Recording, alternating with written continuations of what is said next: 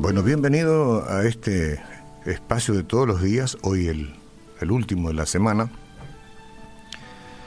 Aquí siempre hay curiosidades, pero también un profundo sentimiento de cosas reales que hacen muy bien al alma, es decir, a toda nuestra vida.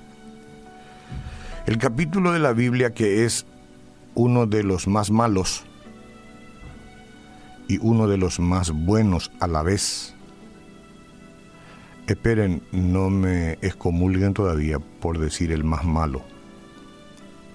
Yo no he terminado con la idea.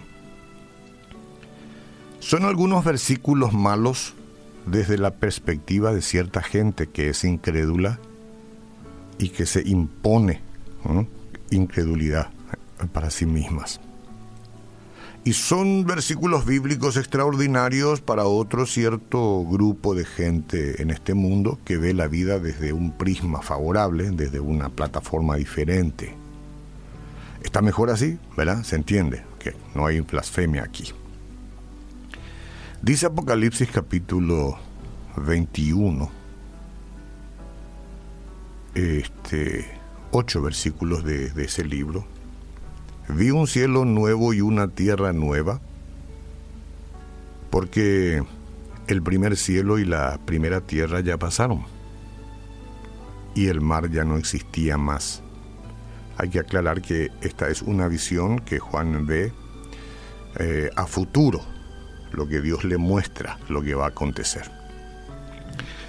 Y yo, Juan, vi la santa ciudad, la nueva Jerusalén, que bajaba del cielo de Dios, dispuesta, bajaba del cielo, descendía del cielo de Dios, dispuesta como una esposa preparada, arreglada, ¿no? Ataviada para su marido. Y oí una gran voz del cielo allá que decía, He aquí el tabernáculo de Dios con los hombres, y morará con ellos. Y ellos serán su pueblo, y Dios mismo estará con ellos como Dios.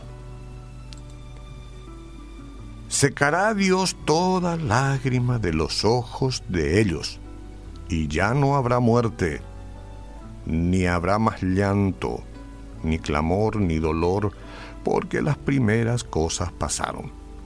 Y el que estaba sentado en el trono dijo, he aquí yo hago nuevas todas las cosas. Y, y me dijo, escribe porque estas palabras son fieles y verdaderas. Y me dijo, hecho está, yo soy. Sí, sí, yo soy el alfa y la omega, yo soy el principio, yo soy el fin, si acaso hubiera fin si acaso hubiera un principio, pero eres el eterno. Y dice al que tuviere sed, yo le daré gratuitamente de la fuente del agua de la vida. El que venciere heredará todas las cosas y yo seré su Dios y él será mi hijo, fiel, sin apostatar de la fe hasta el final de la vida. Eso es vencer. Algunas batallas perdemos, pero vencer es quedar con la fe, pase lo que pase. Y aquí viene lo que yo decía que algunos consideran el versículo más malo, ¿no?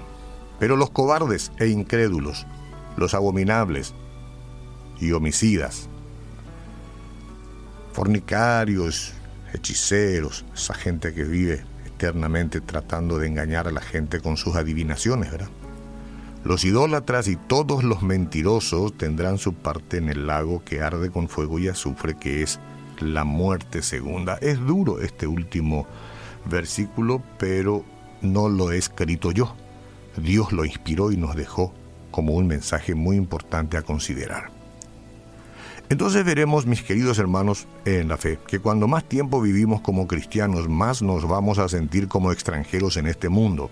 Yo veo, hay gente profundamente santa, mucho más santidad que yo, y que se ve como extranjero de verdad en este mundo, que ya no, ya no puede ir para ningún lado porque encuentra contaminación en todas partes, algo dentro de ellos o de nosotros, digamos, ¿no? De todos nosotros, está reconociendo que somos forasteros. Entonces, anhelamos el día cuando Cristo abra la puerta del cielo y nos dé la bienvenida a casa, a casa. Escapando ya de este sistema de cosas en un mundo tan despiadado. Aunque todo lo que Dios ha preparado para nosotros está más allá de nuestra comprensión, porque no podemos comprender, el apóstol Juan nos ayuda a tener un vislumbre al describir el contraste entre lo que conocemos en este mundo y cómo será el cielo. Aleluya. Gloria a Dios por el capítulo 21 de Apocalipsis. Dios morará entre nosotros.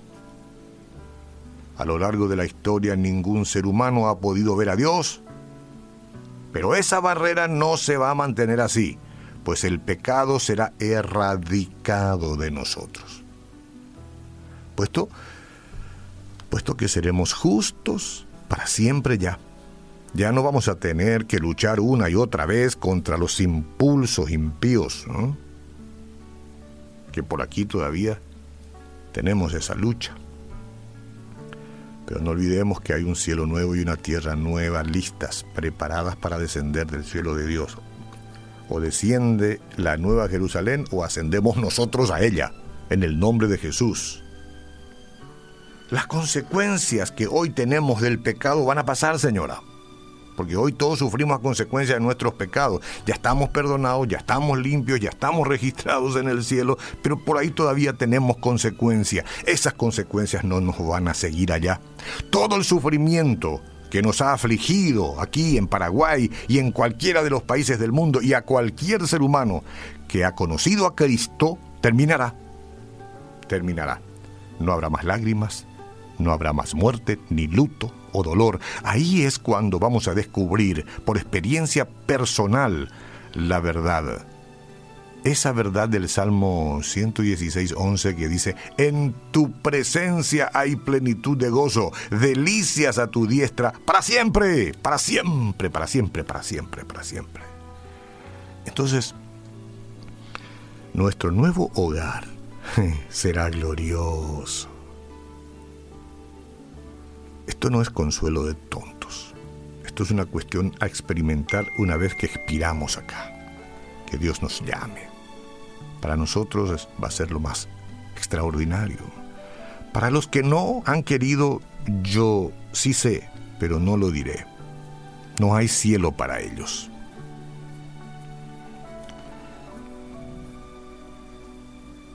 Es un estado de condenación en, como de hecho está el mundo hoy. De ahí es de donde hay que salir. Eso es lo que aguarda a los que rechazan la gracia de Jesucristo.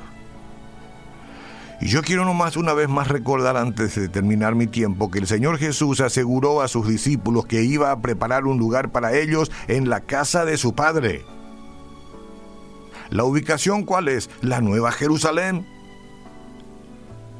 Y como se trata del cielo, con miles de kilómetros cuadrados, habrá suficiente espacio para cada creyente. No lo dude, no lo dude.